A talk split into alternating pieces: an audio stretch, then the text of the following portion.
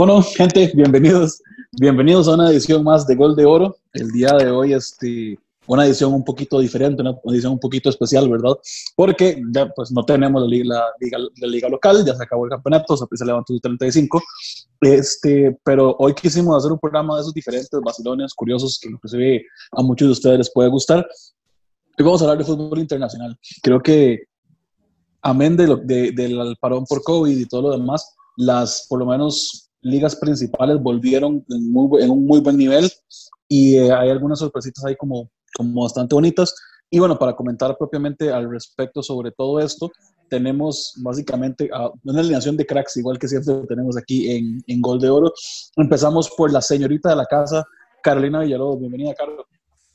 Hola, hola, ¿qué tal? Saludos para ustedes, chiquillos, desde sus casas y también un saludo muy especial a, a toda la gente que semana a semana está acompañándonos eh, en Gol de Oro, ¿verdad? Esperemos pues que este episodio eh, también les guste bastante, un poquito diferente, pero no queremos eh, dejar, de, dejar de tocar el tema eh, que nos atañe, que es el deporte más hermoso del mundo, el fútbol. Así que bienvenidos y esperamos que lo disfruten bastante. Gracias, Carito, bienvenida, igual que siempre. Como nunca nos puede faltar el crack de los números, posiblemente la persona que más sabe de cosas históricas que yo posiblemente ni en la puñeta había me dado cuenta. Marco Valverde, bienvenido, Marquito. Muy buenas a todos, amigos, a Alan, a Jesse, a Caro. Este, otra vez por acá en este nuevo podcast de Gol de Oro. Vamos a hablar un poquito, así como decir, de fútbol internacional. Eh, han vuelto a rodar el balón en algunas ligas que estaban del todo paradas, por ejemplo la MLS con su torneo tipo Copa Mundial, ¿verdad? En el confinamiento, eh, ya está este, en, juego. Eh, la Serie A italiana que ha dejado partidos muy, muy buenos. Eh, la Liga Inglesa este, también al rojo vivo en algunas posiciones. Entonces vamos a estar tocando cosillas.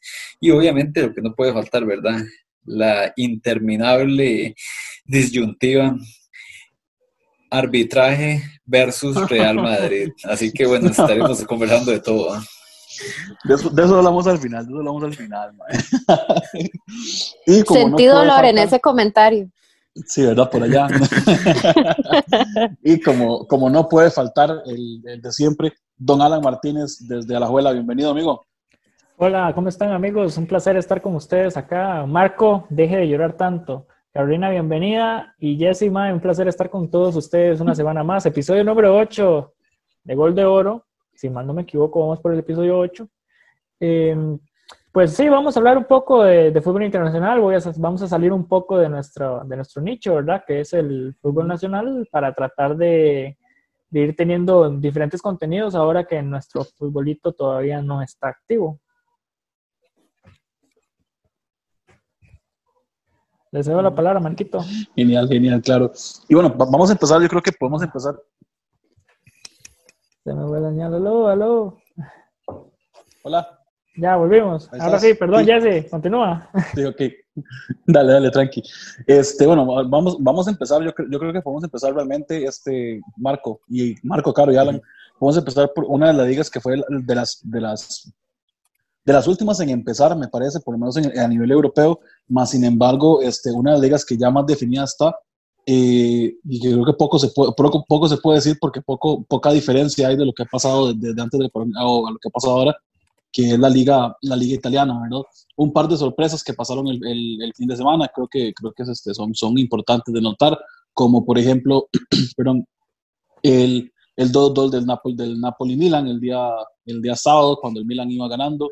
Este, y pues la victoria también del el día, perdón, eso fue el, domingo, el día, el día sábado el empate entre la Juve y el Atalanta, la Juve ganando, iba, iba ganando el partido, iba, sí, empezó ganando, luego le, dieron vuelta y después con un penal al, al, al minuto 89, si mal no estoy, este, Cristiano, minuto 90, sí, Cristiano Ronaldo anotó su, número, su gol número 24 en 24, entre, perdón, sí, 24 en 24 partidos que ha jugado en la Serie A en esta, en esta, en esta temporada.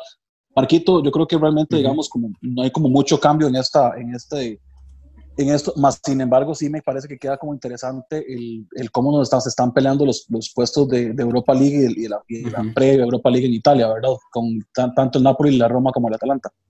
Sí, bueno, acá este, eh, bueno, partido Atalanta, Atalanta Juventus, un partidazo, ¿verdad?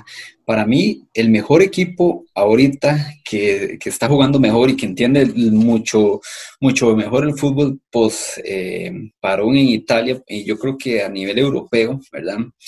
Es el, el, Atalanta. El Atalanta viene goleando, viene el fútbol que está, que está desenvolviendo el equipo, anda demasiado a un nivel altísimo. a mí me encanta el, cómo está jugando el Atalanta actualmente. Me duele mucho porque el segundo penal demasiado dudoso, este, el que le dio el empate a la Juventus, ¿verdad? Eh, eso dejaba al Atalanta a, a, seis puntos, o sea, dos partidos prácticamente, a falta de seis jornadas para el primer lugar. Eh, estaba colocando la Atalanta en, el segundo puesto. Eh, viene y, de, bueno, de casualidad, este, dos penales de Ronaldo, ¿verdad? Que los convirtió al final de cuentas, ¿verdad? Eh, el jugador de Alan, ¿verdad? le da el empate al final de, a, la Juventus con esos dos. el domingo, como vos decías también, el Milan-Napoli, un partidazo también. el, el Milan creo que eh, bueno, ah, es mi equipo en Italia, en Milán, el, cuadro rosonero. Él anda jugando muy bien, eh, le ganó la Juventus, lo goleó, le ganó a la Lazio en, la capital de italiana y, él, y fue al San Paolo y, saca el empate 2-2, ¿verdad?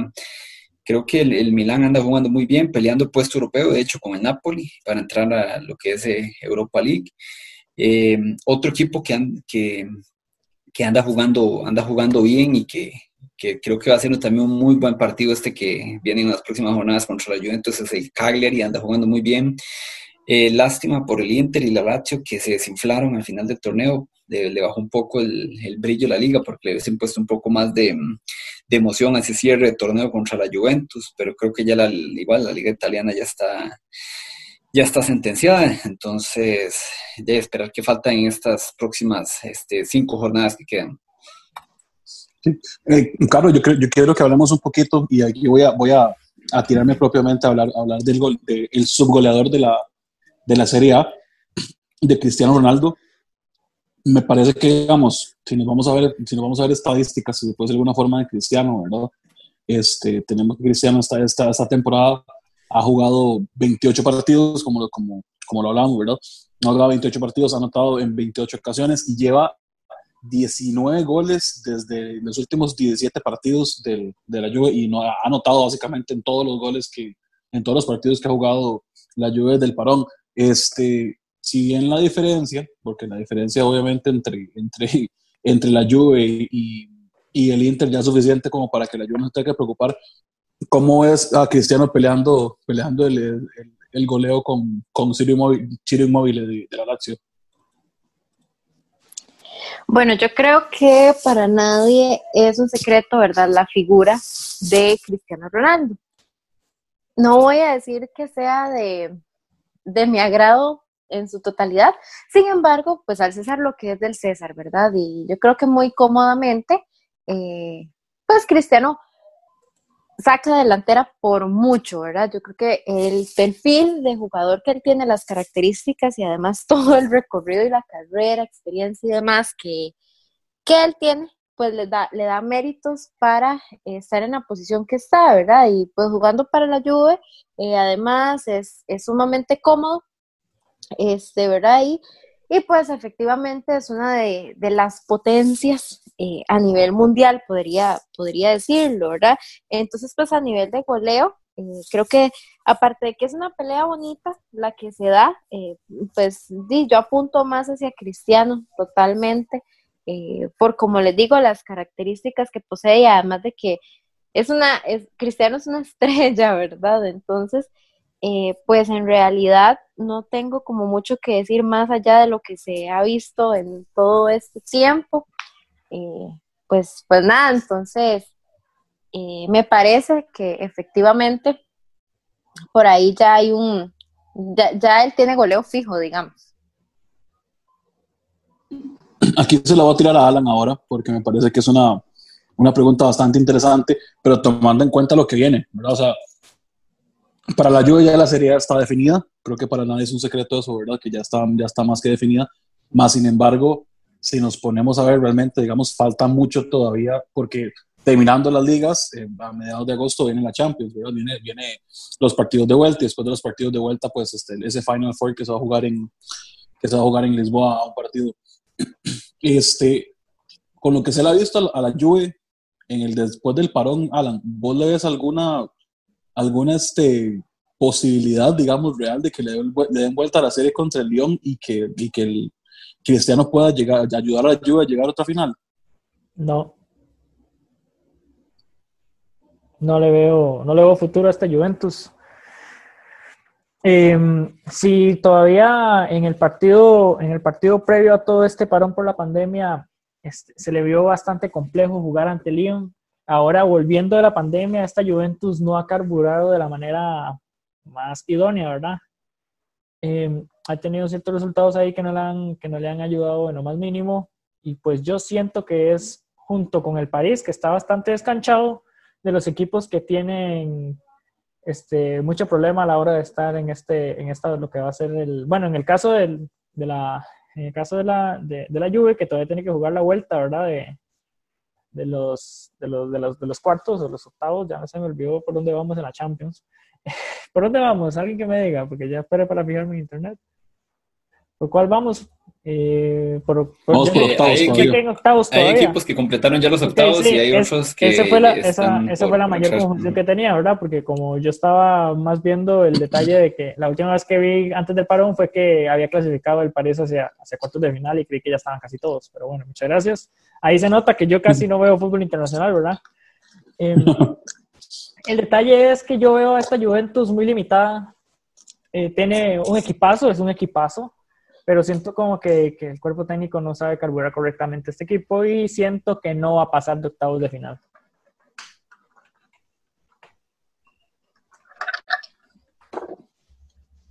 Ya terminé.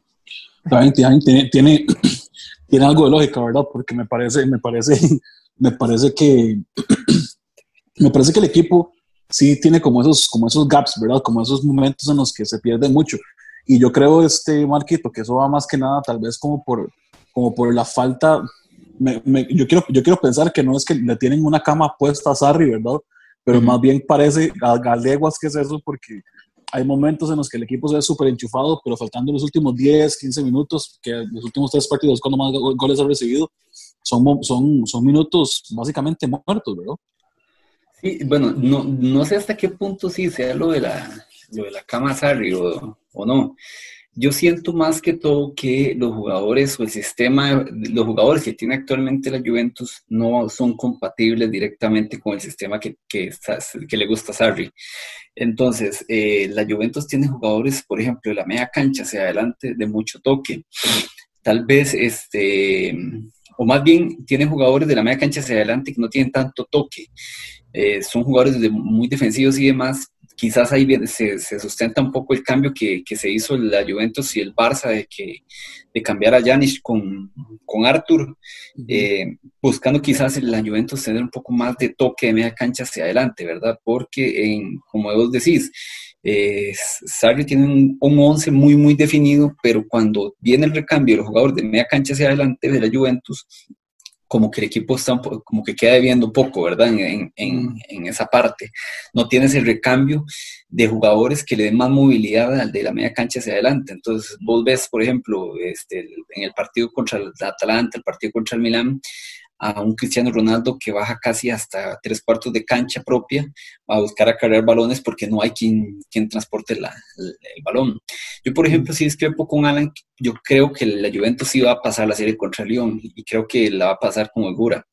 Lo que sí creo es que en cuartos de final sí se va, la Juventus se va a quedar. Eh, eh, si no me equivoco, el sorteo le, le arrojó una serie contra el Atlético de Madrid, me parece que es que le tocaría.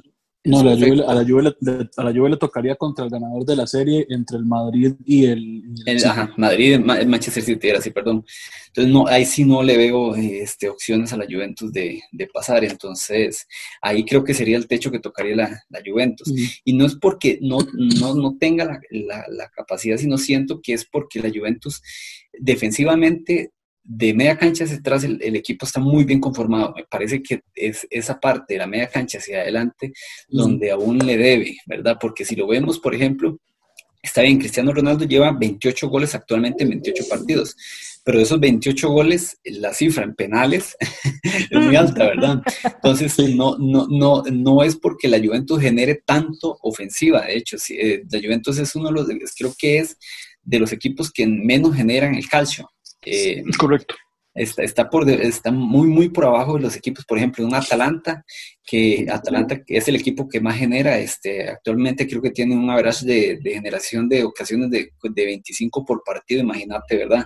Y la Juventus creo que anda como por cuatro ocasiones por partido. Entonces ahí ves la diferencia en el peso que tiene el equipo de media cancha hacia adelante, que creo que es donde, donde está el problema actualmente de la Juventus. Y antes de pasar con Caro, porque este, este tema, esta sí, te la quiero preguntar a vos, Mae.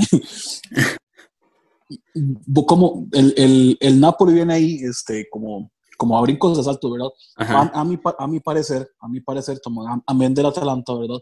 Me parece que el, el, el, Napoli es uno de los equipos que, mejor, que está mejor armados, que defiende mejor, pero que también ataca bastante y que es bastante inteligente. Y si te pones a ver, digamos, tiene, me parece que de los equipos que más alternativas tiene, sobre todo adelante. Arek Milik, Travis Mertens, le puedes poner a Fernando Llorente, que está jugando algunos partidos, Lozano, que es súper insigne, Lozano, que es súper desequilibrante, Cayeti, que, es, básicamente titular, ¿verdad?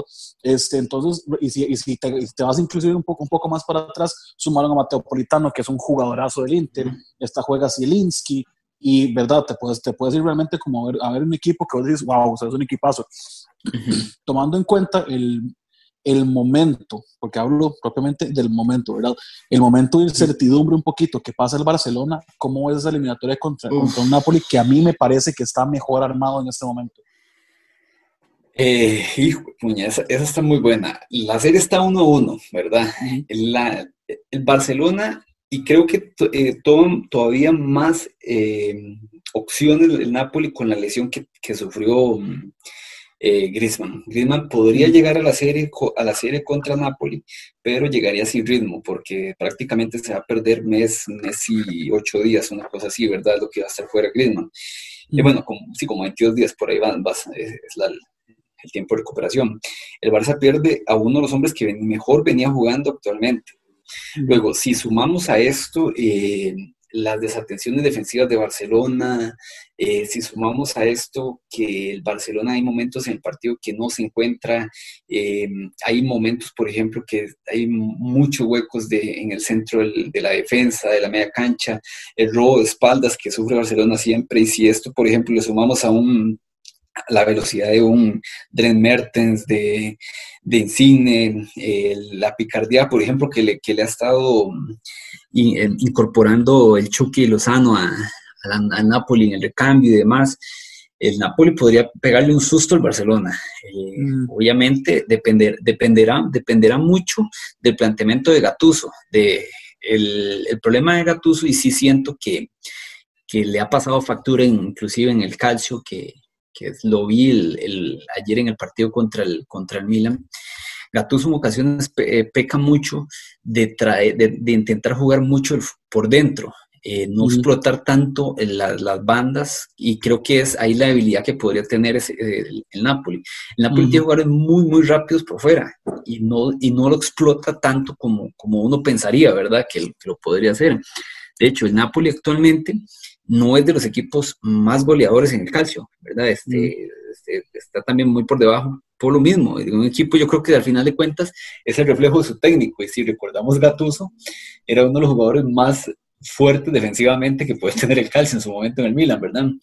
Entonces, creo que, creo que le falta todavía a Gattuso esa parte de explotar el Napoli por sus bandas, ¿verdad? Y creo también que el Napoli le hace falta un, delantero que termine siempre las jugadas. Es que el, problema de Nápoles es que tal vez Milik ha, estado en ocasiones, pero es, y es intermitente. El caso Llorente, yo siento que ya el Llorente los años le pasan factura. Mateo Politano es un jugador eh, interesante, pero también de altos y bajos, entonces como que no tiene ese, ese centro delantero de peso que, que, al final de cuentas termina definiendo todo. Entonces, el, de hecho, la serie Napoli-Barcelona está muy pareja, para mí está muy, muy pareja, mm, mucho porque el Napoli juega muy bien y también porque el Barça no anda bien. Si el Barça anduviese bien, creo que la serie estaría más bien desequilibrada, pero actualmente el Napoli tiene muchas opciones de pasar. Entonces, la dejo abierta, esa serie está muy abierta. Claro, te voy a tirar una, una voz y vamos a hablar, hablemos, sigamos un poquito esa línea de Champions y después, y después volvemos a, a, a, las ligas para terminar, terminar con la Liga Española, que creo que es como el tema que nos, que nos, que nos atañe, ¿verdad? Bueno, que por lo menos tenemos al final. Tenemos, me parece que hay dos lados muy marcados del cuadro en Champions, ¿verdad? De un lado está el City del Madrid, la Juve, el, el Olympique Lyon, el Barça del Napoli, el Bayern y el, y el Chelsea, todos básicamente del, del, mismo lado del cuadro, y al otro lado lo que me gusta llamar el cuadro de Europa League, este, el Atalanta, el Paris Saint Germain, este, el Leipzig y el Atlético de Madrid. Vos ves como un poquito, ¿verdad que o sea, soy, yo o si está un poquito desequilibrado eso, digamos, como básicamente dejándoles, si después de alguna forma, como, como el camino abierto a, a, a, ciertos, a ciertos equipos de que lleguen a la final? Yo creo que eh, no sos el único que lo puede interpretar de esta manera, porque si, si vos te pones a pensar en, en la serie de octavos, ¿verdad? Todo está para que básicamente uno de los grandes, por decirlo así, ¿verdad? Pues lleguen eh, mm, después como a, enfrentarse entre sí, ¿verdad? Eh, y de hecho, si, si lo vemos, ¿verdad? Lo que es, bueno, por ejemplo, el Madrid con el City no la tiene nada fácil, ¿verdad? la serie para mí la serie del Barça sí está un poquito cerrada, ¿verdad? Habrá que ver qué pasa porque para mí Champions es como un torneo completamente diferente y aparte, ¿verdad? Sin embargo, eh, todo siempre se alinea para que se divida, ¿verdad? El torneo de esta forma, ¿verdad? Entonces sí, sí me parece y me, gustaría eh, ver, por ejemplo, a un City subiendo un poquito más, ¿verdad? De hecho, para mí, la, la serie entre el Madrid y el Manchester City es del City totalmente, esperaría que fuera así, este, pero efectivamente sí está sumamente partido, ¿verdad? Y eso es claro, totalmente. Alan, vieras que, dame, yo creo que del lado es más fácil, si se puede de alguna forma, digamos, como, como decir que del lado que el lado del Paris Saint Germain y el Atalanta, que esos son, como, que son como los, por de alguna forma, como los perros bravos, ¿verdad? Y después está el Atlético ahí como merodeando. Si, vos, si yo te dijera cuáles son los, los, los cuatro equipos, los ocho equipos, perdón, que pasan, que pasan a la siguiente ronda, al, al, al final, a la parte, digamos, al torneo, la, la Champions Express, que se va a jugar en, en Lisboa, Mojate, ¿cuáles decís vos que son los equipos que pasan sí o sí a la siguiente, a la siguiente, a la siguiente fase?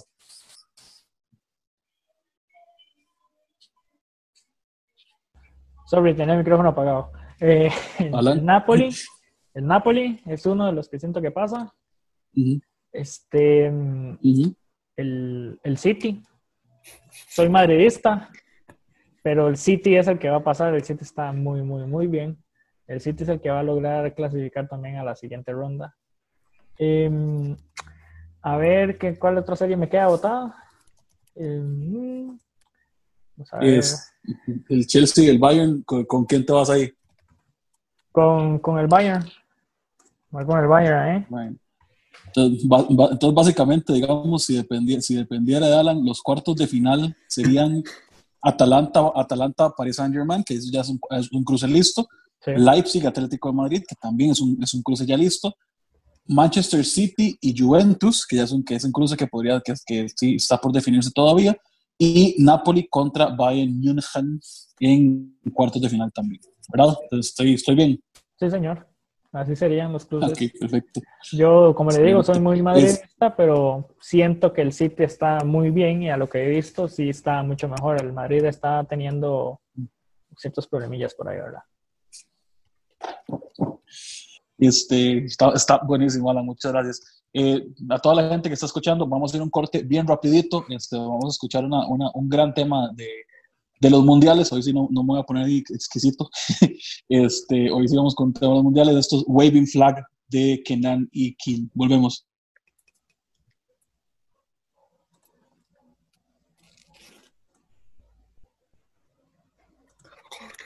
para champions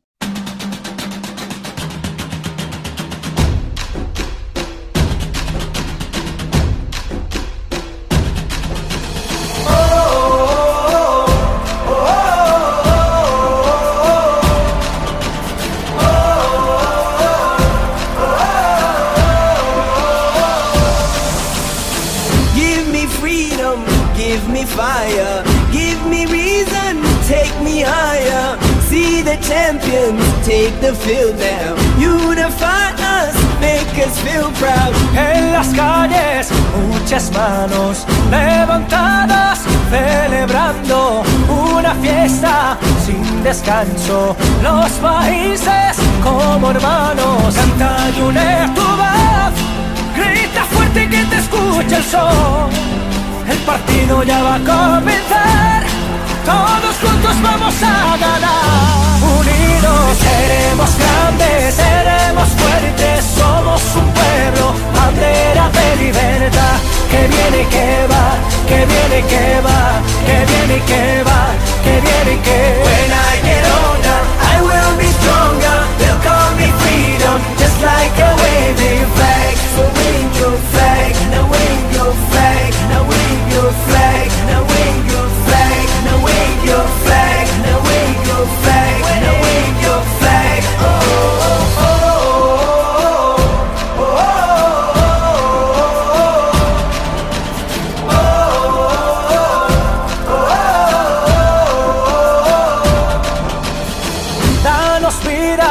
danos fuego, que nos lleven a lo alto, campeones o vencidos, pero a intentarlo. In the streets our heads are lifting as we lose our inhibition.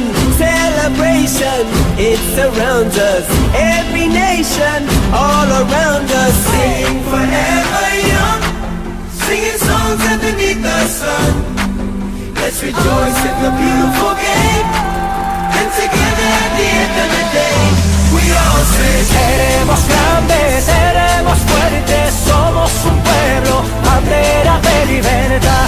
Que viene que va, que viene que va, que viene que va, que viene que When I get older, I will be stronger. They'll call me freedom, just like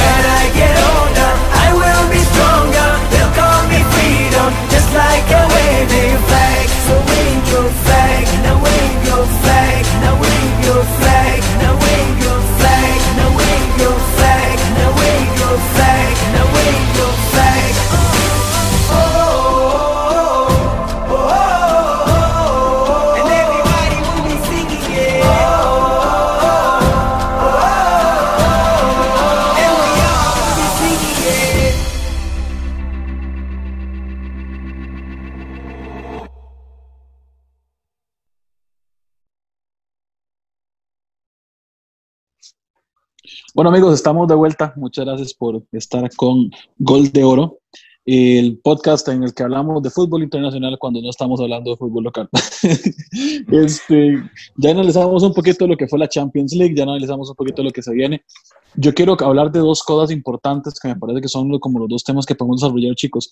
Eh, la Premier, porque la Premier me parece que está, que si bien este, el Liverpool ya es campeón y, logró su, su, primera Premier de la historia, ¿verdad? Tenía, tenía este, ya 18 títulos anteriormente, pero no tenía una Premier. eh, llega a su primera Premier, ya está, ya está definido el primer lugar y de hecho el Liverpool básicamente está jugando como por, eh, por deporte porque tiene que hacerlo, ¿verdad? Este, me parece que todavía hay varios lugares en esa tabla de posiciones que están, que están muy peleados, ¿verdad? Este, para verlo, para tal vez un poquito, un poquito tal vez como, como por encima. Liverpool está en primer lugar con 93 puntos, en segundo lugar el Manchester City con 72, esto básicamente hace que los dos sean inamovibles. Más sin embargo, del, del tercer lugar al séptimo lugar, que creo que todavía lo podrían contar tomando en cuenta algunos, algunos traspiés de algunos equipos, ¿verdad? Hay, hay, hay básicamente seis puntos de diferencia, que es el Chelsea en tercer lugar con 60, el Leicester City en, en, cuarto lugar con 59, Manchester United en quinto lugar con 59, Wolverhampton, que para mí ha sido la sorpresa de la temporada, en sexto lugar, y en séptimo lugar el Sheffield United, que para mí de vuelta es otro equipo que, que a mí en lo personal me sorprende montones, Marco. Eh, yo creo que hablemos un poquito tal vez como de, la, de, la, de, esa pelea entre, entre Chelsea, Leicester City y Manchester United para ver quién, quién se queda ese, ese espacio de Champions que está disponible ahí, ¿verdad? Me parece que el Chelsea tiene, sí, amén, amén obviamente de algunos resultados, me parece que el Chelsea tiene serios problemas para, para mantener el momentum de su equipo, ¿verdad? Para poder mantener este, para poder mantener al, al equipo a flote. Creo que ahí, ahí, es este, ahí es donde, donde, donde se equivoca, me parece un poco Frank Lampard. Este, el Leicester City me parece que el, solo hecho de estar entre los primeros cuatro es, es bastante, tomando en cuenta que, que, que desde que fueron campeones en la 15, en la 16 y 17, este, no, no, no habían hecho como tanto, ¿verdad? Como, tanta, como tanto, pero Jamie Vardy se puso a la 10 y el United que falla en casa, este, que falla ayer, ayer en el partido, en el partido era empatando dos contra Southampton. Este, ¿Cómo es esa, lucha por, ese, por esos, esos, esos, puestos de Champions? En este momento se está metiendo Leicester, ¿verdad? Sí, el Leicester está en cuarto lugar con un Jamie Vardy que anda, que anda encendido eh, actualmente es el, el, goleador de la, de la Premier. Eh, fue el primer jugador, de hecho, el que llega a los 100 goles en la historia del, del equipo. Eh, ese, cuarto puesto empatado en puntos con el Manchester United, diferencia de goles eh, a favor del Leicester. Hoy el Manchester United desaprovechó la oportunidad de hacerse ese cuarto puesto, de hecho, con el empate contra el Sheffield United que, que vos estabas, dice, que estabas mencionando. Eh, este equipo también, a mí me sorprende este equipo, es, es interesantísimo la historia, por ejemplo, el entrenador de, del, del equipo, de mm, la revolución que ha tenido Chris Wilder, que es el entrenador de Sheffield United, este equipo, él lo agarró en tercera división, lo subió el año siguiente a la, a la Championship de la Liga Premier y el siguiente año duró dos años en la Championship y lo subió directamente a la, a la Premier, ¿verdad? Es, es, muy interesante la historia de este, de este señor, es, es, les recomiendo que la vean. Eh, pero ya, y, vean, el equipo de sensación lo tiene en séptimo lugar de la, de la Premier. Uh -huh. eh, es, es, muy buena esa lucha, va a estar muy, muy buena reñida entre estos dos equipos para ver quién se adueña del cuarto puesto. Creo que el Chelsea se va a dejar ese tercer puesto para, para entrar a la, a la Champions y el cuarto puesto estará entre Leicester y el Manchester United con un calendario un poco más accesible para Manchester, estos tres partidos que quedan. Y el otro equipo que anda, que anda muy bien, que es el Wolverhampton, con el mexicano Raúl Jiménez que anda aliado con el gol. Eh, interesante, también un dato curiosísimo, no sé si ustedes lo tenían a mano, eh, Raúl Jiménez, de todos los penales que ha tirado, no ha fallado ninguno en su historia, ni con el América, ni con la selección, ni con el Wolverhampton. Yo creo que no, no sé ni, ni siquiera si Cristiano Ronaldo tendrá esa estadística, ¿verdad? El penalero por excelencia pero este, el, el, el, mexicano anda aliado con el gol y, es, y, es, y, tiene el equipo en sexto lugar peleándole también. Actualmente es el, el, segundo equipo para entrar a la Europa League y debajo de, del, del Wolverhampton, peleando ese último puesto de Europa, está el Sheffield, está el Tottenham y el Arsenal, ¿verdad? También este fin de semana un partidazo Tottenham-Arsenal que al final se lo termina dejando el, el Tottenham por la mínima, una jugada increíble también del, del coreano Son. El, es, la Premier siempre tiene eso, ¿verdad? Eh, aunque ya esté definido el primer lugar, es, el, te deja, es muy chiva porque los por más mal que esté otro equipo, viene y le hace un partidazo a uno de los equipos que están en los primeros puestos, ¿verdad? Eso, eso es lo bonito de la Premier. Entonces, ya esperar a ver qué dejan esos tres lugares. Tenemos, creo que son cuatro equipos peleando un puesto, un puesto europeo. Entonces está muy bonita la, la, la, serie, ¿verdad? Y definir cuál es ese cuarto, puerto, cuál, cuarto equipo que entraría a la Champions del próximo año. Alan, si yo me voy directamente, digamos, como a los próximos partidos, porque ahí es, ahí es donde, donde se complica, ¿verdad? Vemos que el Chelsea juega contra el Norwich, ya el Norwich descendido. Este, entonces, básicamente no podría decir, tomando en cuenta lo, que, comenta, lo que comenta este Marquito, básicamente tomando en cuenta eso, ya el Chelsea podría sellar básicamente su, su, tercer, su tercer lugar ahí tranquilo, sin despeinarse mucho. Y este, más sin embargo, me parece que, bueno, después viene el United, que tiene un partido contra el Crystal Palace el, próximo jueves, que el Crystal Palace es el lugar 14, entonces cualquiera podría decir, bueno, el, este, este equipo de, de Solskjaer está jugando bastante bien, de hecho, no ha perdido, no ha perdido en, ningún, ningún partido que ha jugado, que ha jugado Bruno Fernández ha perdido, este, que ha hecho una dupla muy buena con Pogba, ¿verdad, Bruno Fernández? Exactamente, ha hecho una dupla muy, muy buena con Pogba en, el, en, el, en, el, centro, en el centro del, del, campo y sobre todo algo muy importante, digamos, como que también se, también se ha logrado como, por decirlo de alguna forma, como respaldar montones en lo que hace Scott McTominay, que me parece uno de los hallazgos más impresionantes de, de, este equipo en los últimos años. Pero si nos vamos directamente como al partido que me parece más de peligro ahorita, está el Leicester City, que va a exponer su lugar, su lugar europeo, que va, a ir a, a, exponer su, su, su, lugar de Champions contra el Sheffield United, que es el, equipo con el que estamos hablando, que le ganó al Chelsea y que realmente este, viene de muy buenos resultados en, los últimos partidos. ¿Cómo lo ves como para que el Leicester pueda mantener ese lugar de Europa? Pues acá viendo la tabla, bueno, son 59 puntos, ¿verdad? Eh, pucha, esas, posiciones en serio están muy, muy pegadas por puestos, de, por puestos europeos. Eh, hijo de pucha, a ver, ese equipo Sheffield United está, está, bastante, está bastante peligroso. Ese equipo, pues, no tiene nada que perder y mucho que ganar. Y pues va a ir con todo y, el, y este equipo, Leicester, este equipo Leicester, a mí me cuesta pronunciarlo, Leicester, Leicester, Leicester City. Ok, es, el, Leicester City. Este, pues la va a tener dura. Si quiere, si quiere estar en, en puestos, en puestos importantes, en puestos europeos, va a tener que, que trabajarse a fondo en, en, ese, en ese compromiso y ese equipo no puede ser de fiar en lo más mínimo. Y de ahí, siento que ese va a ser un buen partido, es un partido que hay que tenerle mucha atención porque de allí podrían definirse muchas cosas para estos dos equipos, ¿verdad? Carito, si nos vamos, hablemos un poquito, vos, habías hablado que para Champions ya, digo, vos veías que el City tenía la, la, la, eliminatoria muy encaminada, ¿verdad? Si nos vamos directamente, propiamente a, las cosas importantes de la temporada, vemos que el City tiene al, asistidor de la temporada, que es Kevin De Bruyne con 18, este, tiene el equipo más goleador con 91 goles en, lo que va de la temporada, sacándole este, 15, 15, si mal no estoy, 15 goles a, Liverpool, que es el campeón. Y aparte es el equipo que más pases este, completa, tomando en cuenta que ese es el, estilo, el estilo de juego de, de, Guardiola y que creo que ya, ya tiene, pues me, me, parecería que tiene bastante, bastante patentado, ¿verdad? Eh, ¿Vos crees que esos partidos que le quedan al, al City en, en, liga sean suficientes como para poder llegar a una eliminatoria contra el Madrid y, y, y terminar de sellar el pase, tomando en cuenta que inclusive tienen, para mí tienen mejor equipo?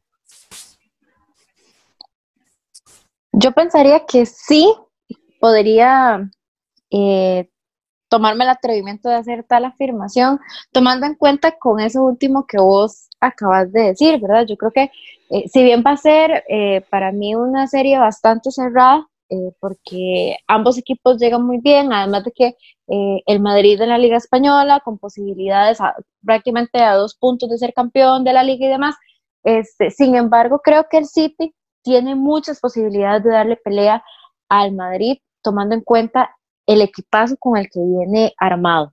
Entonces, además de que tomando en cuenta de que ya el City pues tiene sus pases fijos en Champions y demás, entonces estos partidos le van a servir para prepararse justamente para poder hacer un buen juego al Madrid.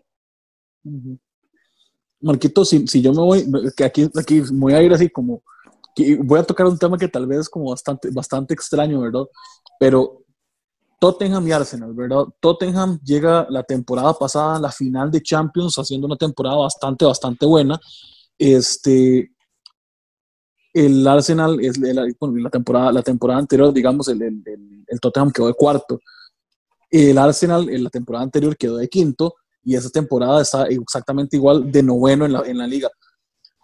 Aubameyang ha hecho todo lo que puede hacer en el Arsenal, ¿verdad? Pero, o sea, ¿qué, crees vos que haya pasado ahí, como esa desconexión del Tottenham y del Arsenal para que equipos que, ah, digamos, para mí, que soy 100% honesto, para mí el, Wolverhampton y el Wolves está súper bien armado, pero tanta diferencia hay realmente entre lo que, entre como enamoraron al Wolves, que lo que tiene el Arsenal y lo que tiene el Tottenham. Yo creo que el Tottenham pecó y creo que tiene un problema después de la final de la Champions del año pasado. Y es que le costó demasiado el recambio del equipo. Eh, tuvo salidas muy importantes, recordemos la Eriksen al Inter de Milán, eh, se fue Llorente, eh, la lesión de Harry Kane vino, al, trajo al traste el, equipo, el, bueno, el desempeño del equipo en la primera parte del, del campeonato, eso, eso pasó factura este, no encontró un hombre de cambio para, para Kane, este, no ha encontrado un hombre de cambio para Eriksen. Eh, ya el equipo en, defensa eh, tampoco tiene recambio, eh, ya, el, equipo se, ve lento en defensa. Entonces creo que el Tottenham no hizo esa transición. Además creo que ya la etapa de Pochettino en el Tottenham está un poco desgastada, a mi parecer, ¿verdad? Eh, puede que pues, me equivoque, ¿verdad? Y que haya sido más, más que todo por las primeras variables que mencioné, pero creo que está un poco desgastado también el, ya el, tema con, Pochettino. Eh, eso también creo que ha, mermado un poco. Eh, de hecho, hemos visto en los últimos partidos este, incluso problemas internos, este, una, una, pelea que hubo entre Hugo Lloris y, y Son. Entonces, como que se ve que el camerino está un poco dividido. Y luego el tema del Arsenal, el Arsenal, eh, vamos a ver cómo lo ordenamos. Eh, también administrativamente ha sido un fiasco completamente en los últimos 3, 4 años. Eh, traen al técnico español que, que, brilló en el, en el, en el Sevilla. Emery. fue el nombre. Emery. bueno, ahí Emery, ¿verdad? Después de un paso mm, sin son ni son, ni, ni, ni son de, en el PSG, y tampoco lo tuvo en el Arsenal, eh, tratando de buscar una nueva idea a lo que había dejado eh, Wegner. No lo encontraron, eh, ponen Arteta como, como técnico, un hombre de la casa, este, Arsenal por muchos años. Sin embargo, siento que Arteta todavía no estaba preparado para asumir el rol de este equipo. Y muchos del Arsenal también creo que es lo que estás mencionando. el Arsenal tiene mucha dependencia de lo que Aubameyang puede hacer en delantera. De hecho, un, equipo logra eh, sostener o al menos limitar el accionar de Aubameyang, ya el Arsenal se ve totalmente, se ve mal en delantera y tampoco tiene un hombre como lo tuvo en su momento con Cés Fábregas, como lo tuvo con Nasri, como lo tuvo en su momento como Thomas Rosicki, como lo tuvo con, bueno, te estoy diciendo nombres, ¿verdad? De peso, ¿verdad? un, un, hombre armado, un hombre armador detrás de los delanteros que, que abastecieran el, el, fútbol del Arsenal, ¿verdad? El Arsenal, siento que en defensa y en, eh, como en la parte defensiva del equipo está bien armado. El problema es de media cancha hacia adelante, que no tiene, tanto peso de, hombres que nutran el, trabajo de Aubameyang y la cassette. Entonces se ve como muy, como muy partido el equipo. Entonces, al final de cuentas, el, es lo que ha, disminuido un poco el que el Arsenal haya perdido durante estos años, estos 3, 4 años, mucha, mucha presencia tanto en la liga inglesa y al final de cuentas, eh, al traste que está peleando por un puesto para entrar a Europa League, ¿verdad? Antes donde el Arsenal siempre era uno de los, de los fijos en la Champions, ¿verdad? Y ahora peleando por un puesto en Europa League. Me duele mucho porque a mí me encanta el Arsenal. De hecho, así como tengo el Barça en España, el Milán en Italia, tengo a los Gunners en Inglaterra me duele porque siempre me gustó mucho cómo jugaba en la época del, de, los, de los indomables, de Thierry Henry, de Pires, de... De la Liga Invicta. De la Liga Invicta, ¿verdad? Entonces, lástima por, por, por, porque uno ve todavía el Arsenal y todavía el Arsenal en su momento fue el equipo que mejor jugaba al fútbol y, se perdió completamente eso, ¿verdad? Entonces, ya ahora, este, eh, dejarlo la, la liga, ¿verdad? A los equipos del Chelsea, un Chelsea que que se va a armar hasta los dientes para la próxima temporada eh, con, la contratación de Timo Werner y de, del exjugador del Ajax. Eh, Creo que eso le va a dar un peso importantísimo al Chelsea media cancha hacia adelante. Entonces, bueno, eh, así, así está la, situación, ¿verdad? En la liga inglesa. Este, Alan, nada más quiero, quiero hacerte una, una preguntita más, nada más con respecto, al, con respecto a hablando de la liga inglesa, respecto al United, ¿verdad? Me parece que el United, hay un United antes y un United después del, de este parón, tomando en cuenta que en medio de, esta, de, este, de este corte, digamos, de liga, por decirlo de alguna forma, apareció Bruno Fernández, ¿verdad? Este, si, no, si me voy, vámonos, vámonos a los resultados, ¿verdad? Los últimos, los últimos 11 partidos de Premier, el, el, el Manchester United no ha perdido. Este, sumémosle los partidos de Copa, que son dos partidos de Copa que ha jugado, y son tres, suma un total de 13 partidos sin perder, que para mí era algo que, era algo que, no, que no se veía, digamos, como al inicio de temporada cuando el Solskjaer agarró el equipo. Podemos decir que Bruno Fernández es realmente como la pieza que le faltaba a ese United para que, para que terminara de levantar. Pues sí, claro. Eh, siento que, Bruno Fernández ha sido pues un pilar importante. Ay, Jesse, ese fondo, es que si la gente... Si pudieran ver el fondo de Jesse. Si la gente viera lo que nosotros podemos ver acá. Eh, Estoy buscando sus opiniones. pues efectivamente, Bruno Fernández pues ha tenido un repunte bastante importante. Y eso, pues, se demuestra en los resultados que usted está comentando, ¿verdad? Solo un equipo en Europa, además del Manchester United, ¿verdad? Está teniendo así un repunte tan bueno de resultados, ¿verdad? Eh, no voy a mencionar los nombres porque acá ciertas personas se pueden molestar, ¿verdad? Eh, pues que han tenido 20 de 20, ¿verdad? Y, eh, perdón, 9 de 9, ¿verdad? 9 de 9 también, ¿verdad? Que de ahí, que el hombre por ahí pues se, entristece. Pues yo siento que el Manchester United, este, teniendo una temporada así de buena, eh, ahora que inicien nuevamente, podrá perfectamente luchar por, por el título, ¿verdad? Nada más es que se acomoden bastante bien. Ahora que Alan trae, trae ese, ese tema a colación, ¿verdad? Ahí, pues, un poco, un poco en el dolor, ¿verdad? Que llaman. este, hablemos un poquito de la Liga Española, que me parece que es algo que es la que está, la que está todavía, pues ahí, me parece que todas las ligas es la que está, la que la gente está un poquito más pendiente, no únicamente porque son, son los dos equipos más populares del mundo los que juegan en esa liga, sino propiamente porque es la liga que tal vez está más cerrada de todas las grandes ligas. El, el, el, el Bayern ganó la liga hace básicamente tres meses, lo que pasa es que tenía que terminar de confirmarlo y la, lo confirmó en, la segunda, en el segundo partido después del parón. La Juve, este, igual, igual que siempre, le saca una gran diferencia a sus rivales sin importar, el, sin importar realmente este, qué tanto se los demás. Pero la Liga Española, la Premier, que en Liverpool hizo una temporada casi perfecta, ¿verdad? Pero la Liga Española es esto que uno dice, o sea, todavía puede pasar algo, ¿verdad? Carito, eh, después del parón, vemos cosas como, hablando lo, lo que comenta, lo que comenta este Alan, y tenemos un, un Madrid que gana 9-9, un Barça que, que, sí, que, que, que, que lamentablemente pues siembra bastantes dudas, ¿verdad? Más que nada por su funcionamiento y su dependencia tanto de Messi. Este, e inclusive, digamos, si nos vamos un poquito más abajo en la tabla, eh, el, el, Sevilla, el Sevilla y el Atlético ya están en sus puestos europeos, pero el Villarreal, el Getafe, la Real Sociedad y el, Valencia el, y el Athletic sigue, siguen todos como peleando esos puestos europeos de, de los de Europa League propiamente ¿Cómo ves vos la definición de esta, de esta, de esta liga? O sea, ¿ves al Madrid, al Madrid no fallando en los próximos dos partidos que le quedan? Este, ¿Cómo lo ves? Contame. Bueno, tomando en cuenta, ¿verdad? Pues esta, esta buena racha de nueve victorias consecutivas, ¿verdad? Eh, pues claramente es demasiado antojadizo.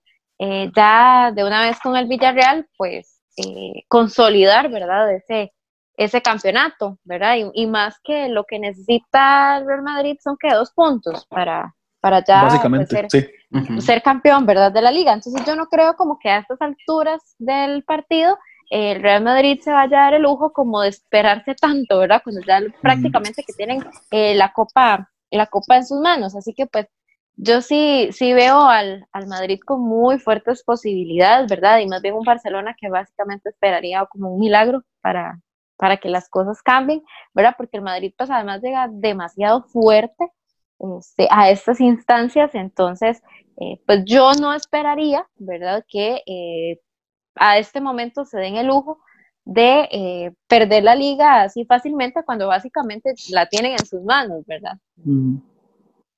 Sí, claro. Si nos vamos, vámonos, Marco, vámonos a, a resultados, no a resultados del fin de semana, porque me parece que los resultados del fin de semana fueron, son bastante, pues, bastante claros. El, el, el, Barcelona en un partido, pues basta que, que como viene siendo la tónica, y te pregunto del Barça porque es tu equipo, ¿verdad? Que es al que más ves, pero yo, yo, yo en persona, digamos, también veo partidos del Barcelona. Este, me, me, a mí me, me, parece impresionante, y creo que ya lo hemos hablado un poquito ahorita que lo estamos hablando del Napoli, pero o sea, me parece súper, súper, súper impresionante el hecho de que el Barcelona se encasilla tanto y en, en, que si Messi no va a recibir el balón, nadie hace nada, que, este, que se ven muy inoperantes y un Valladolid que ha tenido una buena temporada, ¿verdad? Que, o sea, ya, ya, ya se salvó y todo lo demás, ¿verdad? Está ahí de media tabla para abajo, pero es un, es un equipo que no tiene como tampoco como tanto, ¿verdad? Que no diría como, no, no tiene, o sea, si no se, se, va, se va un poquito más allá, no debería por qué complicar la vida tanto, ¿verdad? Sin embargo, durante varios tramos del partido el Barcelona se vio como atrapado atrás. Este, tema de planteamiento tema, o, tema de, de, o tema de planilla, ¿qué pensás vos que es? Mira, como seguidor del Barça te voy a ser lo más sincero posible. El Barça tiene equipo para ganar la liga, lo tuvo, y tiene equipo para ganar la Champions. ¿Qué es lo que le hace falta al Barcelona? Banquillo. Y es el gran problema que tiene, eh, que tiene el Barcelona. No tiene banquillo técnico. tiene, le quedó grande la camiseta del Barcelona. Administrativamente el Barcelona es un fracaso total. Eh, Bartomeo dimisión. el, el, tema, el, el tema de, la, de, la, administración del Barcelona está por el suelo completamente desde hace 3, 4 años, tanto que él lleva a un Lionel Messi a replantearse seguir con Barcelona, ¿verdad? Eh, lo que el Barcelona en este momento necesita es forzar votaciones lo más pronto posible y hacer una limpia eh, administrativa, una reestructuración administrativa completamente. Desde la cabeza administrativa eh, se ven las decisiones que se tomaron para poner a, a un hombre como Setién, que era la cuarta opción en el banquillo para el Barcelona en su momento con, en las, con la inminente salida de Valverde, que para mí, para mí no debió haberse ido el, de Barcelona.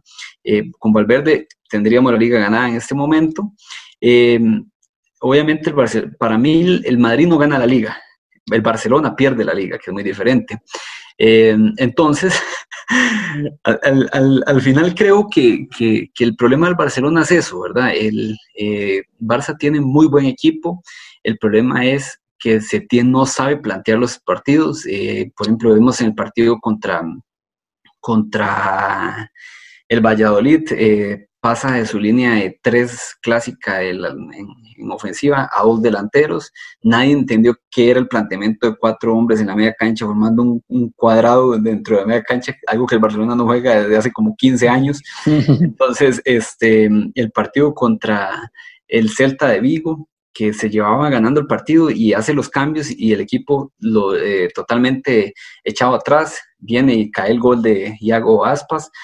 Eh, entonces, al final de cuentas, creo que el Barcelona termina perdiendo la liga por errores de, de, del banquillo, no tanto por jugadores, eh, por jugadores. Y, al, y, eso también se ve mucho en divisiones e internas. Ves, por ejemplo, que Messi no le habla al asistente técnico del Barcelona, eh, ves a Piqué eh, reclamando todo el partido, cosas inclusive al técnico, a los árbitros mm. y demás.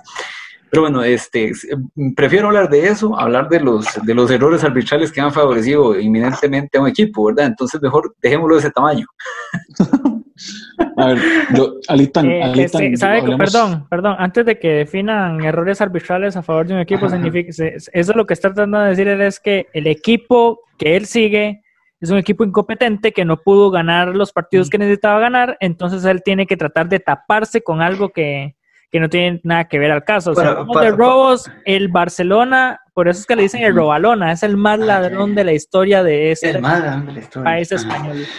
Continúa. Sí, sí, no, no, de, eso hablamos después. Ahí. Ahora, Veo yo, venir yo, la polémica yo, en este momento, así que voy a ir por yo considero, yo considero, yo considero que, bueno, o sea, hay algunos muy rigurosos, hay, hay, o sea, pues, si hablamos de penales de Madrid, para mí hay algunos muy rigurosos, pero a mí lo que me parece muy rajado es que se ha hecho más, más notorio, digamos, como el hecho de que hay, de que hay, hay, do, hay dos grupos muy marcados, ¿verdad?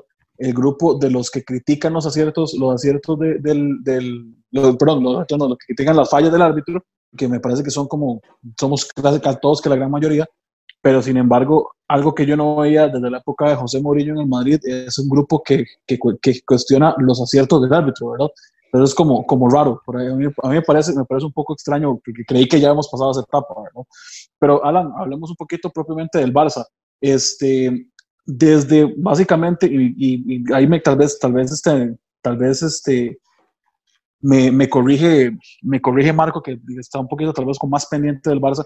A mí me parece que, digamos, que desde que el Athletic, desde que el Athletic Club le saca, la, le saca la, el partido de Copa del Rey, es, el Barça es un equipo bastante, me parece que bastante, bastante tambaleante, ¿verdad? Este, le gana al Betis, al Betis 3-2, sí, pero o sea, con, con, bastante dificultad, le gana, le gana al Getafe, eh, golea al Eibar, ¿verdad? Porque básicamente hasta el Madrid fuera de, fuera de cuarentena golea al Eibar también, pierde el clásico, viene el parón y básicamente después del parón tuvo varios partidos en los que eh, tenía para liquidar rápido, digamos, y no lo hace.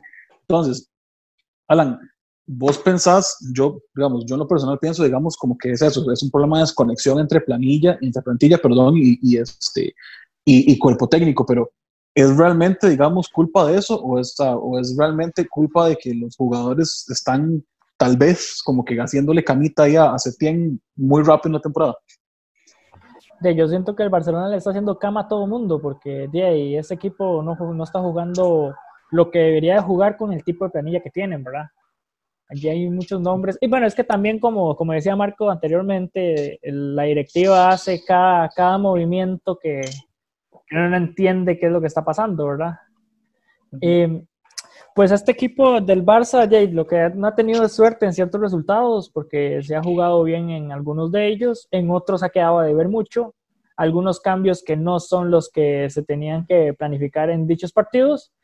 Y pues, Jay, yo como madridista estoy contento de que estén teniendo esos tropiezos, ¿verdad? Porque así demuestran que Messi no sirve para nada. No, no, es un broma, Marco. Este, no, no, eh, como, como vamos a decir, es más, que todo, es más, que todo, es más que todo la desconexión que hay, en, que hay en, entre el cuerpo técnico y los jugadores. He visto en varias ocasiones que de la molestia como tal en ciertos partidos o de las decisiones que toman a nivel de banquillo en dichos partidos, el mismo Messi se le ha notado indignado, ¿verdad? En varios partidos y pues ya, yo esperaría que, que rápidamente traten de solucionar esos problemas porque ya, no es lo mismo tener un Barcelona desenchufado en la Liga Española. Carito, cerrando la temporada, el Barça, el Barça juega contra el Asuna y el Alavés, dos, dos equipos que ya para, realmente, digamos, como para estas alturas, no, no, tienen, no tienen mucho, mucho que pelear, digamos, el Asuna ya está ahí comodito en su, en su, en su lugar en su lugar 11 y el Alavés básicamente ya salvado del, del, descenso, ¿verdad? Este, amén de lo que pase con el Leganés. Eh, el Madrid, sin embargo, tiene, me parece que el calendario, un poquito más complicado porque juega contra el Villarreal, este, que es, un, que es de, vuelta, un equipo que está peleando su, está terminando de, está terminando de llegar, pues de alguna forma, de, asegurar su lugar en Europa, en Europa League, y después viene el Leganés, que el Leganés es un equipo al que históricamente le juega bien al Madrid, pero este, digo, ahí, ahí, ahí están, están, todavía con el tema de la salvación, ¿verdad? Entonces puede ser, puede ser que inclusive el, el, el, Lega llegue, llegue o descendido y sea un partido meramente de trámite o llegue, o llegue con, con ganas de salvarse, ¿verdad? ¿Quién, ¿De quién de los dos te parece que tiene el, calendario más accesible, digamos, tomando en cuenta que son cuatro puntos de diferencia? Digamos que podría pensar, vamos a ver, el Barcelona básicamente tiene un calendario más accesible porque tiene rivales que no tienen ni nada que ganar ni nada que perder. Y digamos que si, si pensamos en una posible victoria al Villarreal ante el Madrid, podría eh, salvar un poquito y levantar al Barcelona eh, en esa parte. Entonces, creo que el Barça tiene un calendario más cómodo en este, en este punto, sin embargo, dependería más de una victoria el jueves. Es que juega contra el Villarreal, ¿verdad? Los dos, los dos juegan el jueves a la, a la tarde. Entonces, para mí depende más de qué pase entre el Villarreal y el Madrid como para ver un repunte en el Barcelona. Ok, ¿no? tiene, tiene, tiene obviamente todo el sentido. Marco, viendo, viendo calendarios, ¿verdad? O sea, como te comento, y está el Villarreal ahí peleando y todo lo demás. El Madrid, el Madrid en la, en la temporada, bueno, viendo, viendo este, nos vamos a ver resultados, ¿verdad? Este, si hubiese un empate en puntos en, esto, en, este, en este preciso momento, si hubiese un empate en puntos, yo creo que ahí el, la diferencia la termina siendo, este, el, bueno, quiero no, la diferencia la termina siendo este, los resultados particulares, ¿verdad? Y los resultados particulares dicen que está la, la, el, el, empate del primer clásico. Sin goles. El empate sin goles y después la victoria 2-0 en el clásico con, con, con gol de, de Vinicius. Eh, el rechazo de Piqué. Este, Vinicius y Rodrigo en ese partido. Vinicius y Rodrigo, correcto. Este, viéndolo fríamente, viéndolo fríamente, es tanto, o sea, hay diferencia realmente entre lo que hizo el Madrid durante toda la temporada y lo que hace el Barça en la temporada entera para que el Madrid quede campeón. No, no, no, no, no hay, no hay diferencia y creo que esto demuestra cómo llegaron los dos equipos al final. Eh, el Barça creo que jugó muy bien la primera parte del torneo y el Madrid está cerrando muy bien la, la segunda fase del torneo. Entonces creo que fue como un tiempo para cada uno, ¿ven? al final de cuentas. ¿Qué es la diferencia? Eso que vos mencionabas, ese clásico 2 por 0 que, que, le da los tres puntos al Madrid y que al final de cuentas en un, en un duelo individual terminaría ganando el Madrid. Eh, si hubiese quedado, por ejemplo, en un empate, en ese momento los dos equipos estarían empatados en puntos, ¿verdad? Entonces, al final de cuentas, la liga se está decidiendo por un partido. Eh, entonces, es eso. El, creo que los dos eh, llegaron prácticamente en condiciones muy, muy similares al cierre de temporada. La única diferencia creo que se está dando es en lo que va a pasar en Champions, entre los dos equipos. Yo sí creo que el Barcelona va a avanzar en la serie contra Napoli y Madrid se queda contra City. Esa es la única diferencia. El Madrid se queda con la, con la liga, este, eh, son, son, dos ligas en nueve años para el Madrid, ¿verdad? De las nueve, seis para Barcelona, dos para Madrid y una para Atlético de Madrid. Entonces, al final de cuentas, el empañado, ¿no? Para el Madrid, ¿verdad? La liga. Este, pero sí, creo que los dos equipos llegaron en condiciones muy, muy similares y como te repito, un tiempo para cada uno, ¿verdad? Las primeras 19 eh, jornadas para Barcelona, muy bien, pero este, Madrid cerró mejor estas últimas este, 19 jornadas, que fue lo que al final de cuentas eh, causó la diferencia. Este, vámonos, vámonos eh, Alan, a analizar, analizar, un poquito más números per se, ¿verdad? Porque para mí, digamos, la diferencia radica en que el Madrid, en, con base, digamos, en, en lo aprendido en las, en, las, en las ligas anteriores, este, el Madrid esa temporada entendió que lo que tenía que hacer no era agarrar y apabullar a los, rivales y meterles 50 cada partido, ¿verdad? Que más bien lo que tenía que hacer era defenderse mejor que los rivales para que no le metieran 50 cada partido.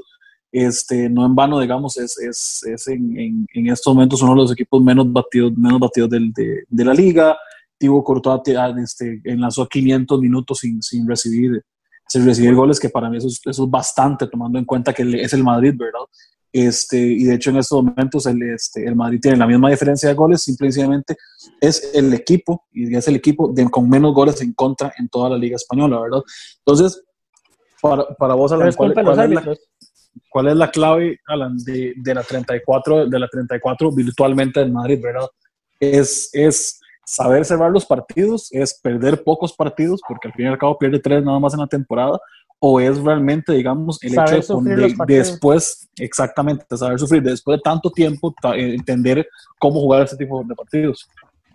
Sí, creo que ha sido un poco de todas, ¿verdad? Ha sabido sufrir los partidos importantes, ha sabido defender los partidos este, también que han sido muy importantes y también no se ha dado por no ha dado por menos a los rivales que han sido los más pequeños, ¿verdad? Que muchas veces el Madrid llegaba y pecaba de, de equipo enorme, de que voy contra ese equipillo, voy a ir y tras, se venía con derrotas, ¿verdad?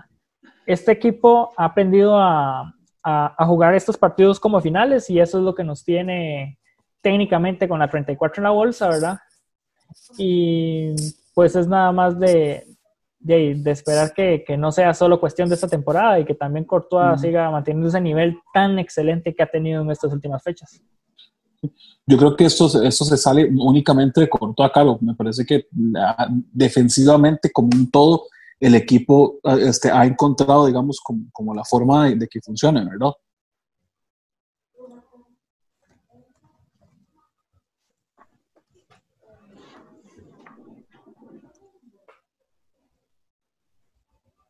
Ahora lo veo, perdón, chicos.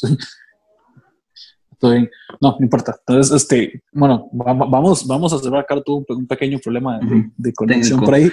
sí, este, vamos a cerrar el, el, el, el, este episodio de Gol de Oro por el, por el día de hoy, ¿verdad? Este, que primero que todo agradecerles a todas las personas que, nos están escuchando en este momento. Este, también agradecerle a, Alan, a Marco y a Caro. Chicos, muchas gracias. Pura vida, cuidado se caen o se resbalan porque pitan penal a favor de Madrid. Nos estamos hablando. Vaya, vaya, dígale a Messi que deje correr cada temporada más. bueno, chicos. Este, Marquito, deje, deje, de pelear, chiquillos. Vieras que se me quedó pegada en la videollamada. Lo siento, pero cuídense un montón y de verdad, demasiadas gracias por habernos acompañado. Este, y los esperamos también la próxima semana con un episodio más de Gol de Oro. Así es, así es. Recordarles, chicos, que en la cuenta de Spotify de Gol de Oro pueden encontrar todos los siete, los siete este, podcasts anteriores, este, en todos básicamente hablando del campeonato nacional y este que es, que es un podcast en el que estamos hablando de este, fútbol internacional. La próxima semana volvemos con otro podcast para hablar del, del, de los, del cierre y como tal. Gracias por escucharnos y pura vida.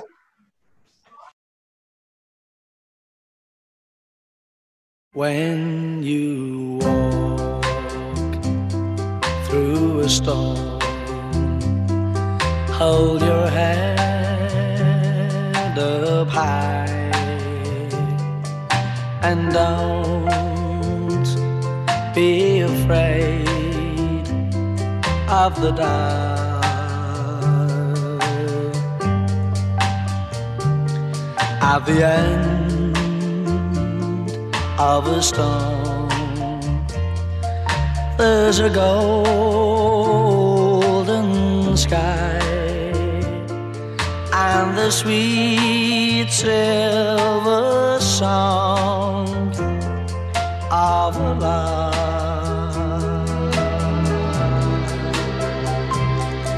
Walk on.